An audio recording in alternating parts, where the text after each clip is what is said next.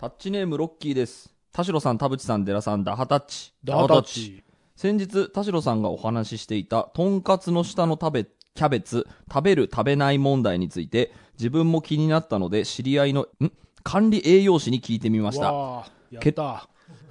結論を言うと、食べない方がいいとのことでした。おなんと。理由を聞くと、揚げ物に使った油は酸化し、体にあまり良くない。うん。えーそして、キャベツは千切りにされてて、大した量にならず、そもそもそんなに栄養があるものではない、うんとのことでした。うんうん別にサラダとかを、えー頼むのがいいとのことでした。はあ。えー僕もとんかつのサラダは残すのが嫌だから作業のように食べてた気がするので、これから食べなくていいと思うと気が楽になります。自分じゃ気づかない閉塞感が勝手にでハタッチされました。ありがとうございます。ということで、いや、こちらこそありがとうございま的確なコメントでございす。ます。なるほどな。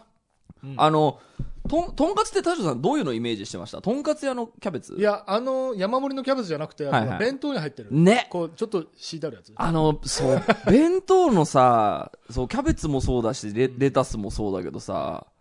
あれ、意味あんのかなっていうのは確かにこれもう、なんか、このメールも見て改めて思った気がしていて、何なんですかね？あれでも食べないのってさ、なんか、こう、好き嫌いしてるみたいな感じするじゃん。まあ、そのね、日本人的なこう、うん。農民に失礼でしょ的なことで言うとね。そうなんで、まあちょっと僕食べられない食材は、あの、食べないやつはあったりするけど、うん。キャベツとかレレタスは全然あれだからさ、はい。食べるんだけど、あの、弁当の確かにあの、副菜たちって、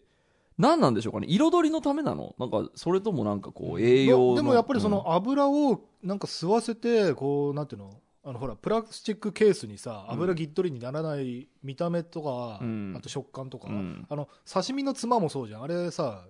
刺身から出るドリップをあの大根に吸わしてんだよね。あ、そうなんだ。だからあれ大根だけだと結構臭みがその魚の生魚の臭みがついちゃってるから、あれもまあ人によるけどあの加熱してなんか味噌汁の具にするっていう人もいるし、うん。まあ、そのまま醤油で食べちゃう人もいるけど俺はあんまり食べないんだよね。あれ結構生臭みがついてるから、わかります。なんか、そうなんだよな。あれ、どうしても、こう、食べなきゃいけないのか感がすごいこうあって、俺もわかる。そうなんだよね、いやでもそうなんだじゃあって考えたらあれキャベツの千切りじゃなくてなんか、いや、そうなの。ねだってさ、キャベツもさ、そのために作られたわけじゃないじゃ。うんん、あの、農家の人たちが精魂込めて作ったキャベツはさ、何もその、油を吸ってさ、捨てられるためにさ、これは栄養ないから食べないって言って捨てられたらキャベツかわいそうじゃん。そうな。んかそういう、なんだろう、えっ、と、油を吸わせるのが目的なのだとしたらさ、それ以外のなんか、えっ、と、油が染み込まない容器の開発とか、まあでもそのだから油取りシートとかの方が、うん。きっとキャベツよりもコストがかかるんだろうね、うーん。だからさ、そういうのを聞くとさ、僕昔から思ってたけど、なんかこう、あのー弁当とかのさ、弁当とかのちょっとした野菜はいをを見てさ、なんか野菜も取れて嬉しいみたいなのを言ってる人見て、そんなに意味あるかなっていうのを、まああのね漬物とかはね塩分が強くて、そっちの方が良くないんじゃないか説もあるよね、うんなんかあれでちゃんと野菜を取ってる俺っていう、こう感じの人を、喋ってる人を見ると、はい。それ意味あんのかなっていうのを、その一日の必要栄養素のさ、そうね。めあのボーダーからすると全然至ってないわけじゃん、うん。そうっていうのもこう考えたりするいやそれね俺それで言うとね俺この間ねなんかちょっと時間があってあの携帯いじってた時に、駅前で喋ってる若者がいて、ん。その話がちょっとちらっと耳に聞こえた時に、ん。何？って思ったんだけど、はえっと、農薬が怖いから野菜食べないっていう話をしてたい、のね、おーいいですね。どういうことでしょう、うん。で、えっと、その外食で野菜なんか食わねえよって。だってどこ産地がどこかも分かんない野菜だぜって、うん。でそんなもう農薬まみれかもしれない。意識高いね。でキッチンで洗ってるかどうかも分かんないし、うん。そその外食で野菜食うなんてリスクが高あるありすぎるみたいなはいはいは話をしてるわけよ、で俺すごいねちょっと俺も頭の中でこんがらがって、ん。まあ仮にねちょっとこれも大げさな思考実験として、ん。農薬結構使ってる野菜を食べるのと、ん。食べないのとどっちがから体にいい また新しい問題が出てきたね。だってさ、はい。農薬ってさってさそのほら違法にあの大大量に投与してない限りそうだよ。は一応国とかが認めた量しか使ってないわけそうだよでそのたとえもし水道で洗ってなかったとしても、うんそんなに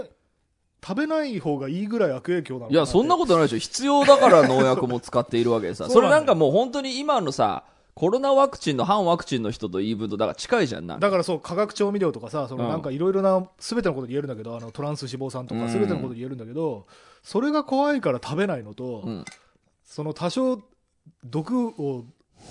一緒にでも食べた方がいいのかっていう、なんかでもさ、イメージの問題じゃない？俺、この間さ、なんか、あの、たまたま飲食店にあった新聞読んでてさ、あの、まあ、今コロナワクチンが入ってきてるじゃない、うん。あの、国産ワクチン開発急ぐみたいな、はい。あの、ニュースあって、ふーんと思って見てたら、あのーまあ別に国産ワクチンできた方がいいと思うんだよ。でもさ、その、国産ワクチンはやっぱ安心なのでみたいな、それを国民の人も求めてると思いますっていうコメントを見て、その国産ならみたいな、この神話って何っていう、だってイスラエルのワクチンであんだけ結果出てますっていうさ、もう前例がちゃんとあるワクチンと、はい。その、国産っていう名前だけのついたワクチンね。もちろん、いや、効果あってほしいけどさ、そうね。国産のワクチンも。そうね。その、国産の方が安心っていうのもそもそもおかしくない？うん。そうなんだよ。だって国産だってさ産地偽装とかあの、うんあったじゃん。もう偽装してたらもう元も子もそうそうそう。いないけどね。やだからさどいやどこの国であったって、うその国のなんていうの基準を上大幅に上回るうん。農薬がどうとかっていううん。事件をその聞くと、うん。やっぱあの国は信用できないみたいなその、うん。そういう保守層みたいなうん。人たちが騒ぐけど、そういう事件は日本でもあるし そうね、そうなのよ。しかもその違法に国の言うことを守らない業者のことまで言い出したらそれ国多分関係ないよねっていう そうですよね。そう、なんか、そう、やっぱり国産は最高っていうのって、僕、うん昔からあんまりよく分かってなかったのもあって、あんまりなんだろう、その、スーパーでもさ、海外産のやつとさ、で、うなんかたまに国内のなんとか鳥みたいなのがあるとさ、やっぱ値段が高かったりするじゃん、はい。俺そもそも味音痴だからそんなに違い分かんねえし、うん。野菜と炒めて塩かけて食ってるから多分そんなに変わんねえだろうしっていう気持ちもあったりして、なんかね、昔からそんなに国産神話っていうのはないんだけど、みんなあるのかな？いや、別に僕も国産のもの、普通に美味しい美味しいって食ってるし、あの、一応イメージ的にはさ、確かに、あの、有名なブランドのあの肉だから、こう、うまいだろうと思ってこう食ってるところもあるけど、なんかあのーなんだろう、それ、その神話に信じ込んでる人もさることながら、例えばほら、中国はこれだからダメみたいなのってさ、はいはもうすっかりその経済的にはだ世界一位にななってなったりならなかったりしている中国に対してさやっぱり中国はダメっていうのってさ、あれなんもうだ思い込みが あれちょっと怖くない？かアップデートされてあれないんだよ。怖いってちょっとその途中昔の感じで止まっている感じ？そうそうそうそう。そう。アップデートされてない。そうなのよ。あれちょっとねみんな気をつけた方がいいと思いますよなんか。そうね、うん。き気をつけた方がいいきっとだから悪いところばかりを切り取ってさこれが、うん。その中国の実態ですみたいなこと言うけどさ、はい。そればっかりじゃないじゃんきっと。頑張ってる企業はめちゃ頑張ってるしさもっとすごい技術は発達してきてるしさ、うんっていうのをなんか思ったりしたよ。それで言うと、そうあの中国のうん。あの正月にやってうるん「紅白」みたいな番組があるんですけど、それの、えー、とセットがもうすごすぎるんですよ。紅白って、うん。こあの国内日本の大晦日にやってる紅白も、うん。もちろんその毎年すごい衣装がとか、うん。すごい、えー、とパフュームがみたいなやってるじゃないですか、だけどやっぱ中国の、うんその金のかけ方、うん。CG とかそういうものの金のかけ方、うん。ホログラムの使い方みたいなのが、もうちょっと次元がもう違うっていうかあそれもしかした世代すごいですよ。なんかあのドローンとか使って空中になんかやったりそんなのもやったり、うん。あのと突起っていうんですかねこの火器を使ったりとあかがもうちょっとすごすぎてなんかおな歌番組の枠を超えた本当にイリュージョンみたいなことずっとやえー、ってる、すごい。ちょっとあのシェアしますけど、うんブうん。ログとかには。うんすごかったんで、へもうなんかちょっと金のかけ方がやっぱね。2桁違う感じがそうなんかそう別にあの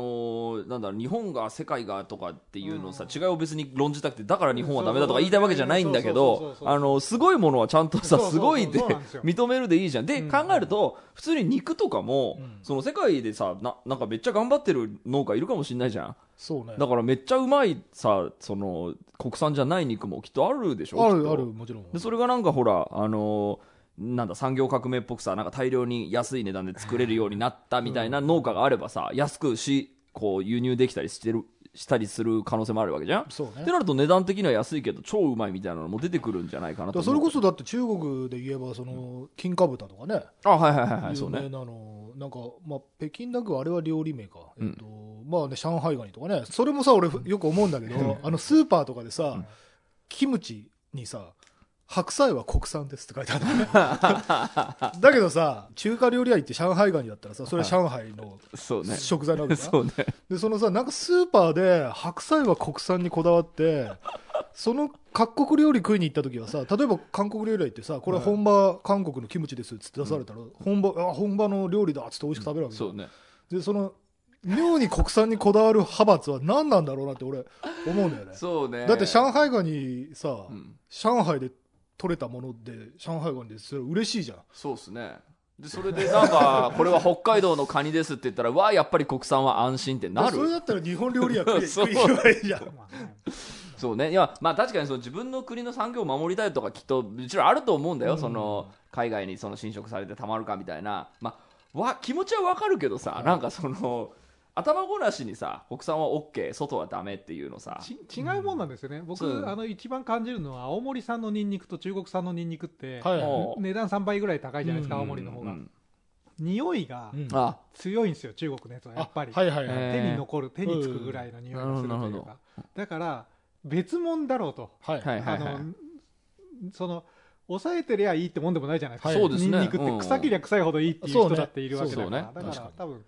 値段の違いもそうだけど、物が違うというか、うん同じニンニクなんだけど違うもう品種ぐらいのつもりで確かにね。でもいいのかなと、うん使い分ければいいんじゃないかなという気がします。確かに。よし、はいキャベツの話からたくさん展開したタッチレディオらしい冒頭ですね。はい、今週も始めます。はい。田代智和と。田淵智也のタタッチレディオ。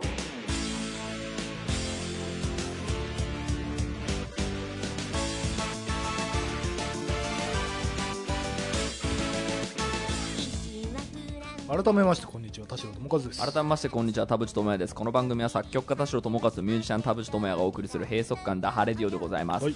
なんとあのデラさんが上京するタイミングだってことで、ん。久々に自宅でみんなでおいいんだっけ、この話。あこれしていい。の、はい、距離はとって。距離はとちゃんといろんなあの留意はしています。すごい距離取ってる田淵君なんか立ってるもんね。キッチン俺はキッチンに立ってるから。まあなんかそういうなんかちゃんとねこう、まあ勉強はしつつまあやっていますけどあの久しぶりにやってみて思ったのがあの必ず僕リモートだと田代智和と田淵智也のの後に絶対田代さん遅く来るから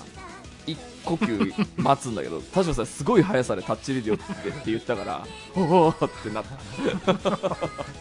という久々の収録に、えー戸惑いつつですが、えー、と久々に集まったということでいろいろね喋りながら、えーできればと思いますけど今週は久しぶりに時事ネタの回にしようかなと思っております、えータッチ2人とデラさんが持ち寄った時事ネタを、えー話しながら、えー世の中が浮き上がってくるといいなと思いながら、えー展開していきます。今週も30分間あなたの閉塞感をダハタッチ。田代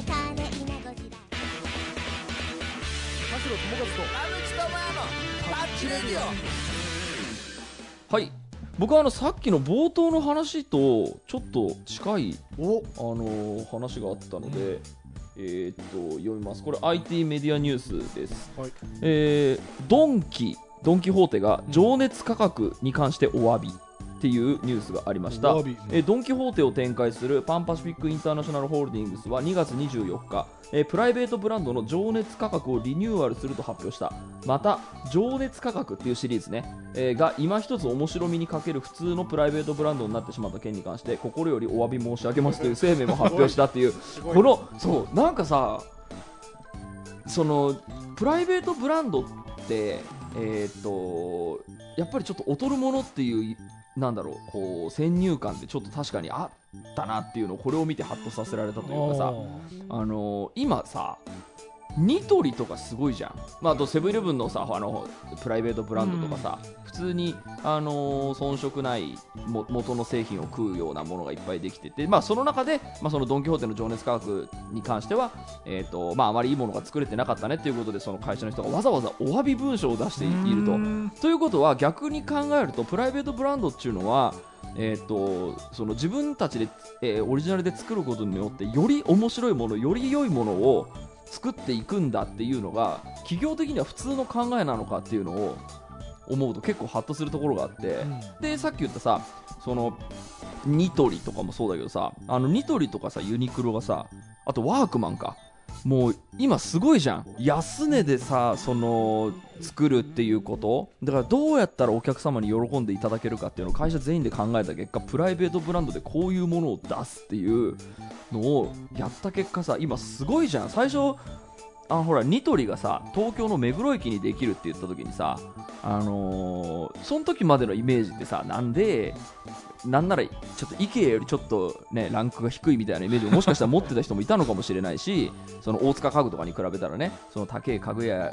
に比べるとやっぱり品質の劣るものっていうイメージがあまだ残ってる人もいた時に目黒駅にニトリができるっていうのでなんでっていう人が結構僕の周りでもなんかいたのよ。なんか景観が損なわれるみたいな、だけどさあのーすごいじゃん。今多分ニトリって言ったらさみんな、あのー多分いいもの売ってるみたいなうん。ものになってると思うの。でおまけに安いし、はい。でそのなんか企業努力っていうのはやっぱりその各社あるんだなって思った時にこの情熱価格というのはそこにちょっと遅れを取っているので頑張りますということだそうなんだけどこのなんだろうプライベートブランド競争っていうのはちょっと着目していった方がいいのかな？なんだろう。結果的にどこでも同じようなもの売ってるよねっていう感じになっちゃって差別化ができてないっていうことだと思うんだよね、うん。だからやっぱドンキ最高ってなるように、うん。ちょっとこう身を引き締め直すっていうことなのかなって。いそうだよね。うん。なんかちょっと話変わるけどこういうニュースを見た時僕あの運営陣にあのすごいマーケターが入ったんじゃねえかなっていうああののがでまあこれは本当かどうかわかんないよ。あのさカンブリア宮殿にね前えーっと丸亀製麺が出たのよ。あはい。で丸亀製麺がその業績復活っつって麺を、あのじえー、と店でその打つ麺っていうのを今一度考え直すって言って、はいはい。とにかく美味しいうどんを出すんだって言って、今多分あの丸亀製麺っていうのは結構チェーン店なめてたサミットでは結構上位に上がるぐらいめちゃくちゃうまいうどん屋になってて 業績もあのコロナの時でもちゃんと右肩上がりになっているらしいんだけど、えすげえと思って見てたんだけど後から調べたらあれ USJ を立て直した人が運営についたんだって。なるほど。そうあのか P&G のマーケターのあの森岡さんっていう人超有名人物ですけどその人がその立ち上げた会社が、えー、と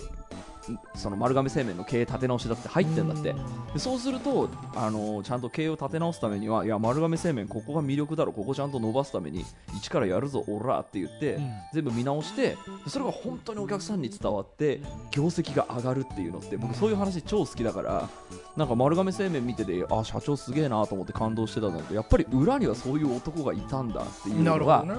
もしかしたらこのドンキとかにもなんかあったらそれはそれで素敵だなと思っていますし なんかそれであのプライベートブランドですごいのがもし今後出てくるんだったらなんかその辺を注目してもいいなと思っていて。結構さ俺ウイスキーとかをスーパーとかに買うときにさたまにあんのよ。プライベートブランドウイスキーみたいなあ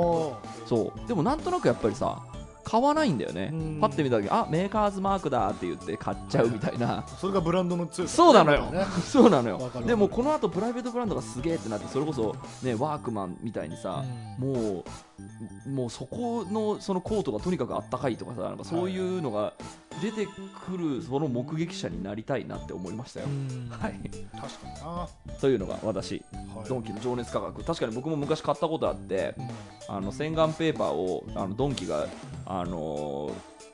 大量売りしてたからすげえ買ったんですけど確かにちょっとね品があんまり良くなかった。まあこんなもんだろうと思って ただ大量買いしちゃったのでいつまでたってもねなくなんないっていう時期が一時期ありましたけどね。またそういうの掴んじゃった時にもう買うかってなっちゃうと客離れがね起そうきちゃうんだよね。そうそうそうこれは確かにあの全体が既存しますようん。ね、その情熱価格のそのうん。ペーパーだけじゃなくて、はいはい。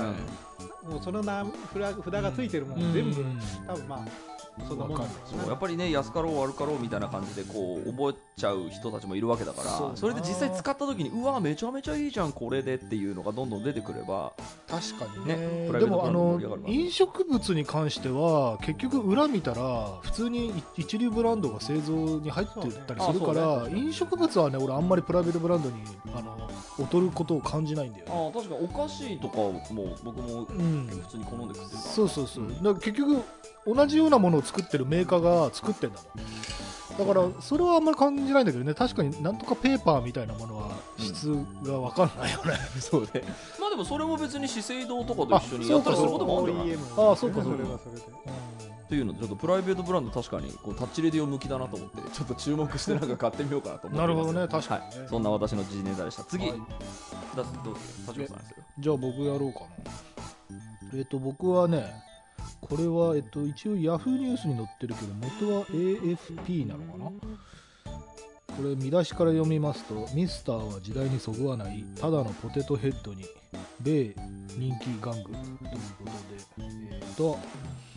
アメリカの大手おもちゃメーカーのハズブロミスターポテトヘッドをトイ・ストーリーのキャラ。あそうそうそう。性別を区別しないジェンダーニュートラルにする、えー、と要はただのポテトヘッドになると。いうこと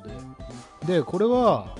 そもそもミスターポテトヘッドは何かっていうと顔のパーツや身につける小物を付け替えて遊ぶことができる人形。っていうところがねまずこれ俺ちょっと見出しでね、あミスターとかミセスとかそういうのつけるのを時代にそぐわないからっつってただのポテトヘッドにしようってこの見出しだけ見ると、なんとなくその今時のうん、うんねこうジェンダーフリー的ななんかそのジェンダー差別とかやめようぜみたいな。でっていうその先進的な派と、あとそのまたそうやっていちいち目くじら立てやがって言葉狩りだっていうはいはい。派とねはい。多分こう出がちなんだけど、僕も今いつものあのニュースだと思って聞いています、うん、はい。だけどこのそもそもその顔のパーツや身につける小物を付け替えて遊ぶことができる人形だったっていうところが意外とこれ基本的にこれだったら例えばどんなパーツをつけどんな服を着させたりとかしても OK な人形なんだだったんだなってそもそも。ああ男にする必要ない。なんかそうそう、ね。で、えっと、ここにちょっと有識者の方が、えっと、コメントをつけてるんだけどその子供がねこれで遊ぶ時に自分ならではのポテトヘッドファミリーを勝手にそのイマジネーションを膨らまして想像して自分だけのそのファミリーとか、まあ、グループを創作して遊べる。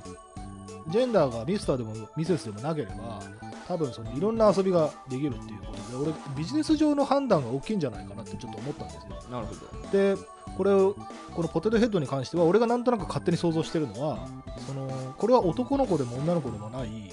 えー、とあなたがあなた好みにそのカスタマイズして遊んでいいんですよっていうことにしてそうすると例えば、えー、と戦争遊びが好きな子はこれになんかその軍服を着せて遊ぶことだってできるんだぜみたいなうん。どんな遊び方でもできる、えー、とニュートラル人形。だ宇宙人でもいいし人間でもいいしみたいななんかそういうことで言うと、えっと、ビジネス的にマーケットを広げたいだけなんじゃないかなと思って。あこの見出しだとミスターが時代にそぐわないからミスターを外してポテトヘッドにするって言ってるけど、でも結果としてはやっぱり売り上げを伸ばしたいっていうビジネス上の判断じゃないかなとうん。俺は思っていてうん。なんかその、えー、と男女問わずでなんなら大人でもん。誰でもこれで自由に遊んでねっていう風に、えー、とシフトしたいのかなっていう。はいはい、まあそのだから顧客が、えー、とそのユーザーの潜在的需要をちゃんと導き出して先手を打って今の時代だったらこういうのも受け入れられますよねっていう提案も込みになっているうんっていうこともありえますよね多分。うん、うん、そうそうそう。そう、それでも確かに僕も考え方的にはすごい好きで、うん。まあ、それも僕もかすぐカンブリア宮殿の知識をあの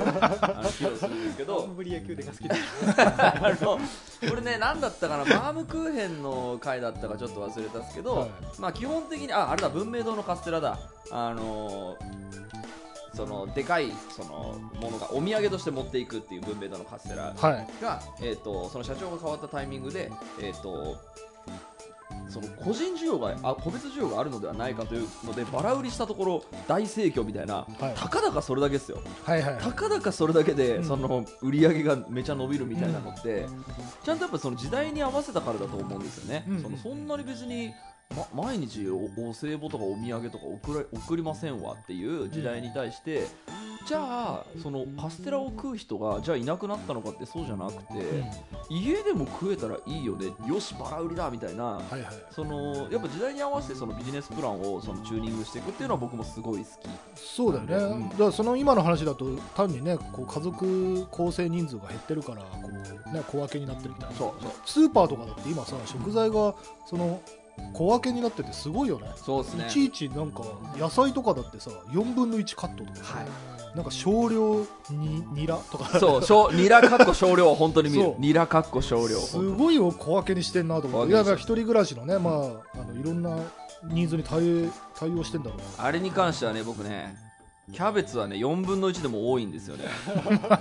そう。あのバーミキュラのフライパンはみ出すんですよ。はい。いや僕だから野菜炒めの時混ぜたいんですよ。はいはいあのキャベツとそうにそうもやしと混ぜたい時にキャベツね4分の1だと多いんですよ。いやキャベツはもう買ってきたら半分はあのコールスローでしちゃう。コールスローってあな何だっけ？千切りに千して。千切りにして。ね。そうあのであれ塩で揉んで水分抜けば結構かさが減る、はいはいはいはい。大量に食えるしね。そう。うん。でボール1杯、まあ、あと人参とかきゅうりとかなんでもいいけどボール1杯コールスロー作っといて、で残り半分をそのなんか他の。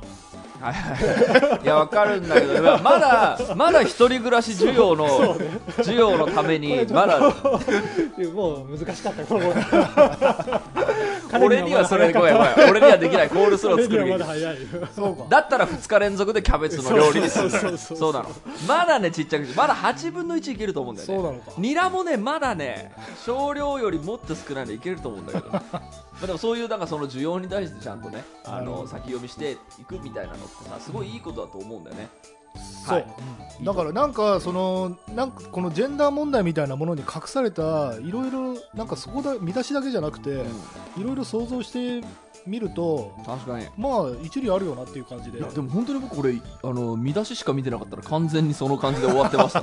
ポテトヘッドもミスターが取れたよみたいな。やっぱりジェンダーの時代ですね。ね。いジェンダーフリーやだからさの時代です単純にねその例えば男の子向けのおもちゃですっていう、言わなければ言いさえしなければ、うん。だ誰もが遊んでいいんだよって言ったら単純にその購入者のマーケットが倍になるって考えた時そのうね。判断として、ん。例えば、えっと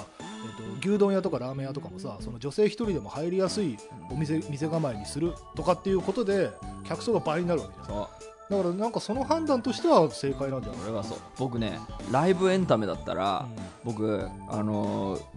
えっと、コロナ収束以降は、感染対策ギグを同時にやればいいと思ってるんです。よ、はいはい。2days の初日を、まあ、これまで通りその旧来のもの2日目を感染対策ギグ。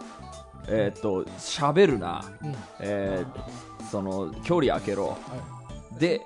そうはそっち行って2日目はやるっていうので今回だからそのコロナによっていろいろ分かってきたの。あそっかあのーみんなででかい声出す場所に行くと風邪ひくんだっていうことは その、今までなんでこう冬風邪ひいてたのかなっていうのがだんだん分かってきたじゃないですか、はいはいはい。結構これ賢くなった時にであとまあそのそういうの知っちゃうとさ行きたくなくなるじゃん。その要は、別にコロナ関係なくてさ、うん。ウイルスなんかでその冬冬とか特にぴょんぴょこぴょんぴょこ飛んでんだから。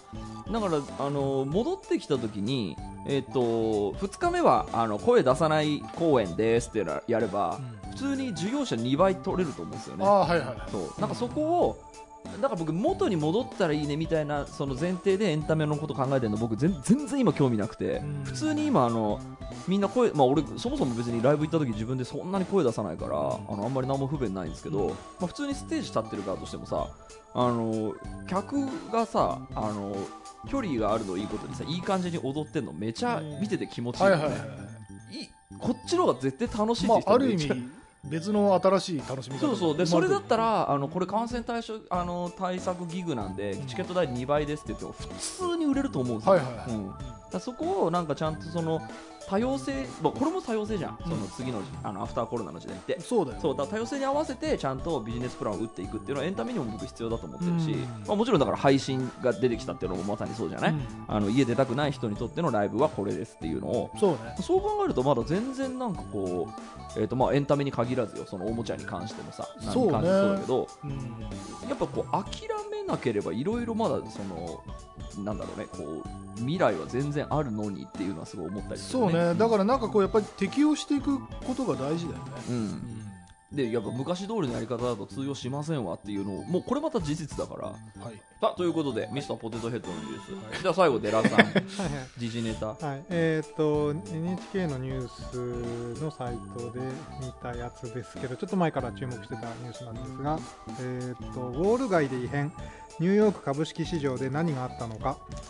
2月6日のニュースです。ニューヨーク株式市場では先週 SNS でつながった個人投資家の大量の買い注文が市場の乱高下を引き起こしかつてない事態として大きな波紋を広げました。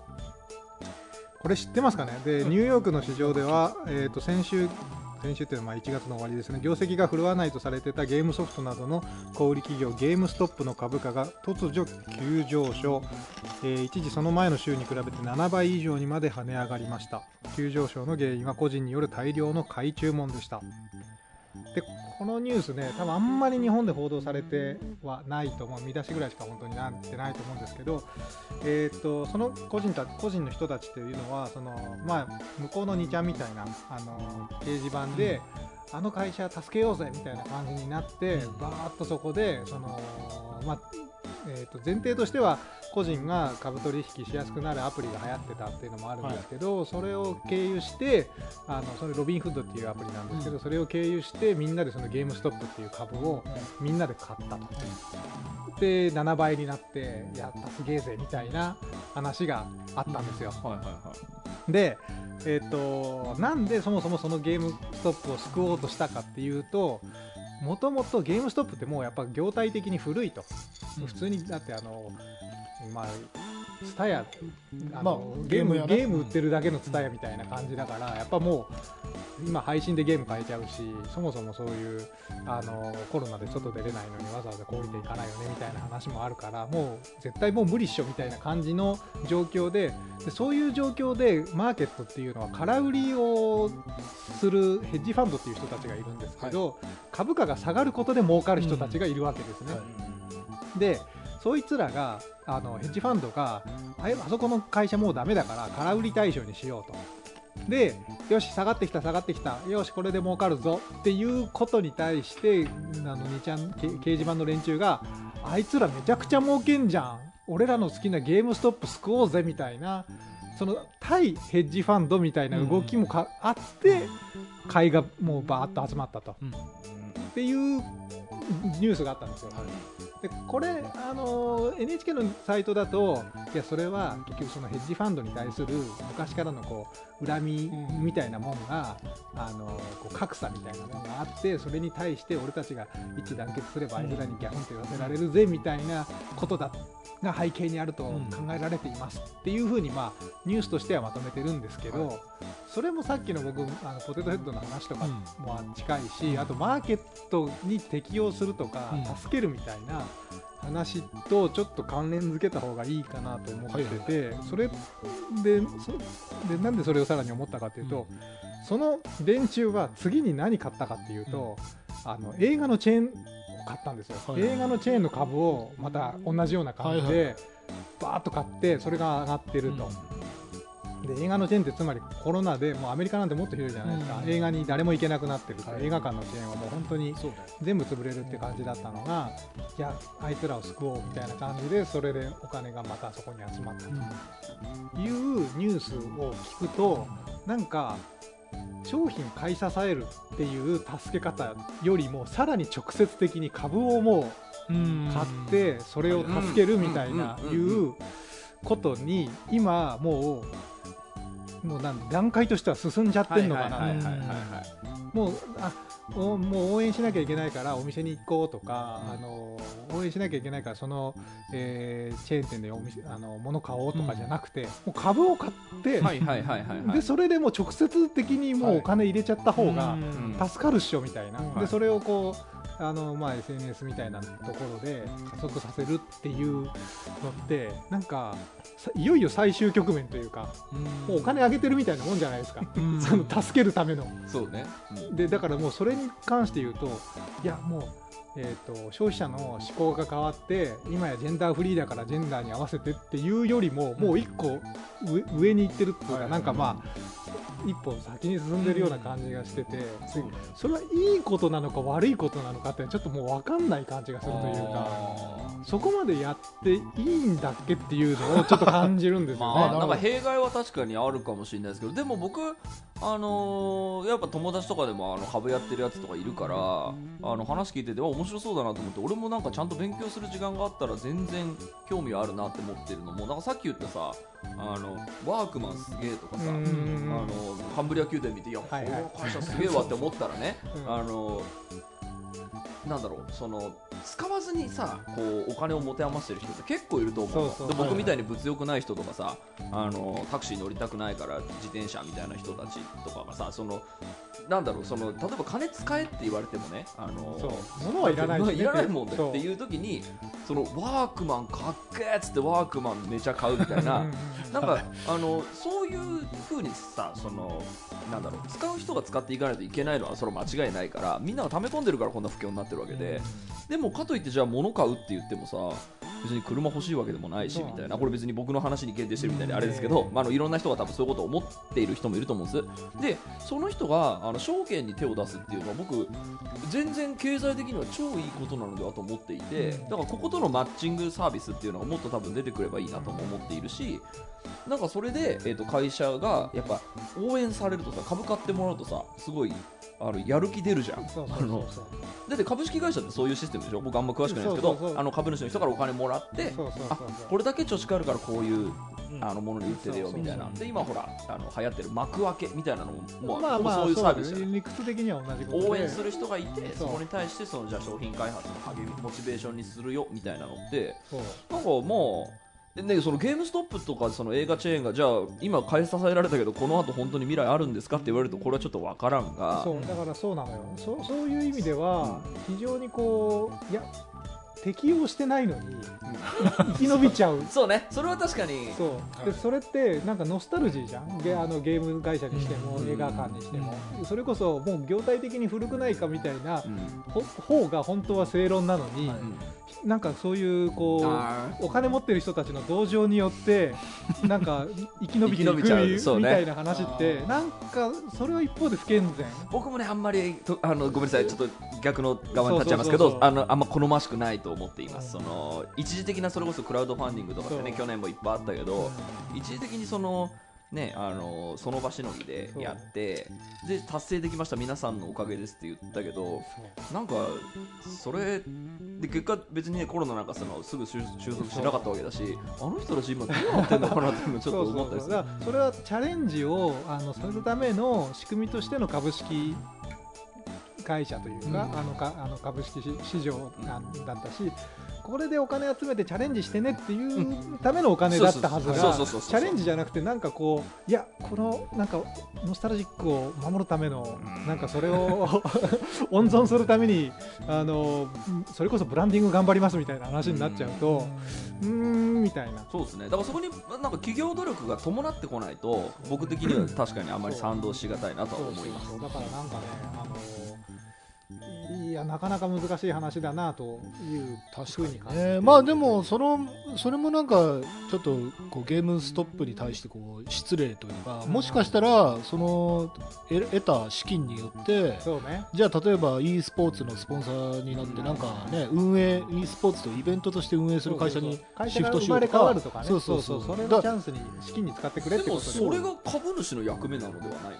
そうね。か株買った人がで株主としてねあの発言権を持つとかね。そう今ゲームストップが今時代に合わせるならこうです、なるほど。だけどこ今回の場合ははね。もう完全に掲示板で集まってる個人投資家でしょ、あとそのだからファンドに対するそのあれでしょ報復というかそうそうそうあれがあるから。非常に動機も結構確かにそうね。ごちゃっとしてるよそねう。だから仕組みとしてはできるけど本当にその仕組みは機能をいやもともとあるべき姿に機能するっていうよりはどっちかというとハッキングに近いし、まあ、それ現時点ではちょっとよくわからないですよね。そこれであのゲームストップがあの皆さんに支えられて嬉しかったっつってそれであの今の時代に合わせていくみたいな感じでさっき田代さんが言ったようなアップデートをする可能性はまあな全然あるから、うん現時点ではなんとわかですけどね。そう。なんかそういうことをいろいろ感じました。まあでも確かにね何年かした時にねこれがその余波がどうなったかみたいなのをちょっと追いかけたいよね。確かにね、そう。うん。多分この流れってもういなんだろうな。掲示板でよしあそこだみたいな、ん。イナゴみたいな話ですから、はい次どこ行くか分かんないし。この流れはちょっとでも嫌だね。そなんかさこれって何？インサイダー取引とは違うの？僕よくわかんないんですけどそういう、えっとねなんなんかちょっとずるじゃんだでもなんか確かロビンフッドが一回取引停止かなんかしたんだよね、うん。でそれでなんかまた投資家が切れて、うそうファンドは儲かってんのに俺たちにはストップするのかみたいな。そう。なんか。うん。そうなのよ。だからあれ本当にごちゃごちゃしてて。だってみんなで買えば上がるからみんなで買おうってなんかずるじゃない？まあそうそうね。そう。そう普通に規制されそうだけど。そうなんですよ、うん。でそう。だけどみんなで上がるから買えばいいじゃんっていうのって実は少数の人たちがうちうちでやってた話でもあるんですよ、うん。それがたまたま掲示板で個人レベルにバラバラになってるだけで、はいはいっていうことはじゃあなんで俺たちは規制されなきゃいけないのに今文句言ってるっていうなんか少数の人たちがインサイダーっぽくやってる分には何も言わないのに。はいはいはいなんで個人になったらみんなそれでダメって言うのみたいな。確かに。確かにそう。だからい意外となんかそうね。だからそこら辺もあのいつこうなるかっていう状態ではずっとあったと思うんですよね。確かにね。だけど今これが来たっていう。なるほどですね。確かにな。という3人の時事ネタでございました。ありがとうございました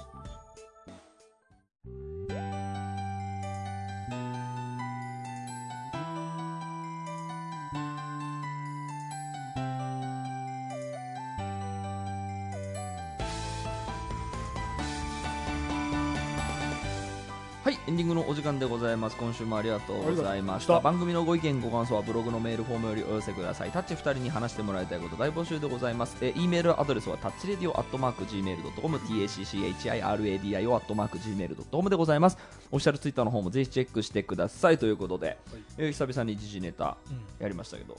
なんかやってなかったね最近ね。確かにね。どうなんでしょうこう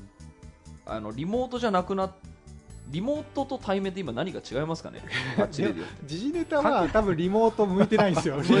なんで喋りたくなるから。あのそうか俺も一言言わせろにあそうね。なりやすいから。いやなんかその会話が転がっていく感じって確かにあのリモートよりなんか今日あったなって今ちょっと思って。普通歌だとここまであんまりその弊害というかリモートでもまあそれなりに取れ高あるんでしょうけどん。時事ネタはやっぱりみんな関心ある話そうるから。うん。確かに。テンポ感が違う。そうそう。まあ確かにねそのやっぱこう喋った瞬間ダイレクトに聞こえるから多分話を挟んでもいいっていうのがそうそうそうやっぱ反射神経が